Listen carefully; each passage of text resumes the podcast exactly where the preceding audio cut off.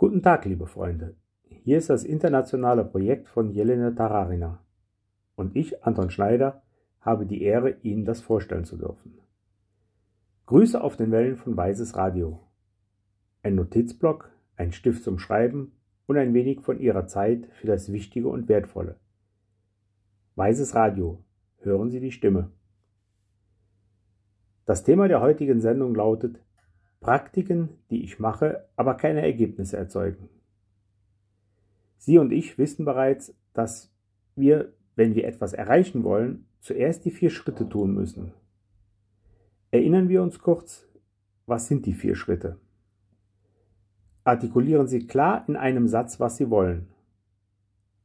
Finden Sie jemanden, der dasselbe will wie Sie.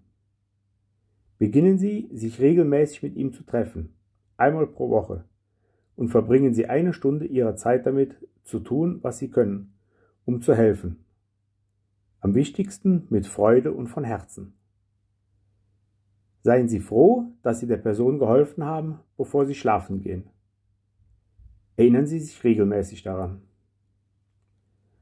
Heute werden wir über die Probleme sprechen, die auftreten können, wenn Sie die vier Schritte üben. Schritt 1. Anfragebezogenes Problem. Manche Menschen haben Schwierigkeiten, eine Anfrage zu artikulieren. Manche Menschen wissen einfach nicht, was sie wollen, und das ist in Ordnung. Dann brauchen sie jemanden, der auch nicht weiß, was er will. Diese Person wird ihr Partner für diese Übung sein. Ein weiteres Problem könnte sein, dass wir unsere Anfrage nicht richtig formuliert haben. Manchmal gibt es solche Missgeschicke. Zum Beispiel möchte ich, dass meine Haare wieder wachsen. Aber was die Person wirklich will, ist, dass sie Haare hat, um eine Frau anzuziehen oder zu heiraten. Und genau das ist der Fehler der Anfrage. Das ist die Art von Problem, die beim ersten Schritt auftritt. Deshalb ist es sehr wichtig, im ersten Schritt in einem klaren Satz zu sagen, was Sie wollen. Schritt 2. Wenn Sie mit der Planung beginnen, wem Sie helfen wollen, mit wem können Sie diese vier Schritte Praxis beginnen? Das Problem wird so angegangen, finden Sie eine Person, der Sie helfen können. Wählen Sie sie aus und erstellen Sie einen Plan. Das heißt, Sie müssen sich bereits im zweiten Schritt planen, wie Sie dieser Person helfen werden. Das Problem bei Schritt 2 ist, dass ich meistens niemanden kenne, der das gleiche Problem hat wie ich. Und noch eine Frage. Ich kenne Leute, die das gleiche Problem haben wie ich, aber wie kann ich ihnen helfen, wenn ich mir selbst nicht helfen kann?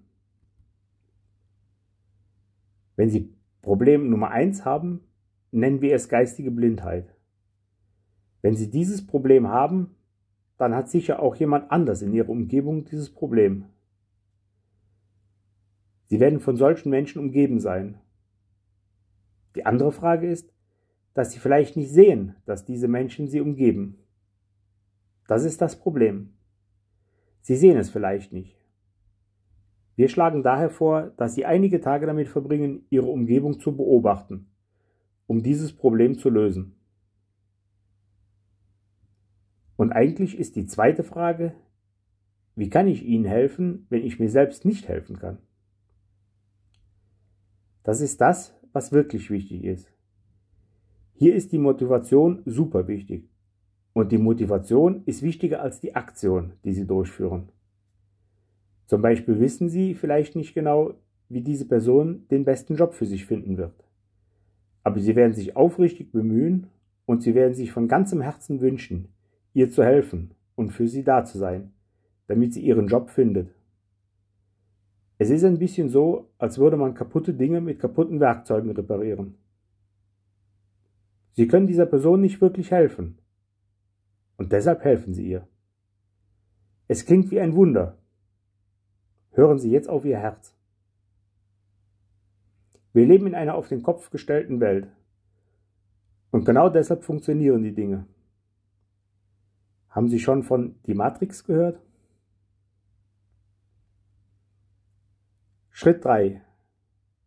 Wenn Sie sich entschieden haben, was Sie wollen, und Sie jemanden gefunden haben, der dasselbe will, und Sie herausgefunden haben, wie Sie ihm helfen können, tun Sie es. Schritt 3. Umsetzen. Glauben Sie, dass Sie einen Samen pflanzen werden, wenn Sie denken, dass es gut wäre, diese Person zu treffen, aber Sie tun es nicht? Sie haben einen Plan gemacht. Sie haben jemanden gefunden, dem Sie helfen könnten. Aber Sie haben es nicht getan. Etwas kam Ihnen in die Quere. Sie säen damit einen Samen. Sie säen einige schwache Samen. Darum werden Sie säen, denn jede Bewegung des Geistes sät Samen durch das, was Sie gedacht haben. Sie werden natürlich Samen säen. Aber wann sie sprießen werden, ist eine große Frage. Wir säen sie, indem wir die Technik der Aussaat nicht beachten. Wenn wir Samen säen, ohne der Technik zu folgen, was wir jede Sekunde tun, dann können wir nicht erwarten, dass diese Samen bald sprießen werden. Natürlich werden sie das letztlich, aber halt irgendwann. Und nach all unseren Millionen von Samen werden sie vielleicht eines Tages auftauchen. Stellen Sie sich nun vor, dass das was Sie jetzt sehen, am Ende der Saatgutwarteschlange eingebaut ist. Sie haben ein paar Billionen dieser Samen und am Ende werden die Samen sein, die Sie jetzt pflanzen, um die Aufgabe zu realisieren, an der Sie jetzt arbeiten. Stellen Sie sich die Arbeit vor, die Sie leisten müssen, um die richtigen Samen dorthin zu bringen, wo Sie sie haben wollen. Selbst wenn Sie also alle drei Schritte durchführen, wird es sehr lange dauern, bis Sie Ergebnisse erhalten. Wenn Sie denken, aber nicht handeln, wird es kein Ergebnis geben. Es ist wie in der Anekdote. Da saßen zwei Krähen auf einem Ast. Eine denkt, ich fliege jetzt weg. Die Frage ist, wie viele Krähen sind immer noch auf dem Ast? Die Antwort ist zwei. Denn Denken und Wegfliegen sind völlig unterschiedliche Dinge.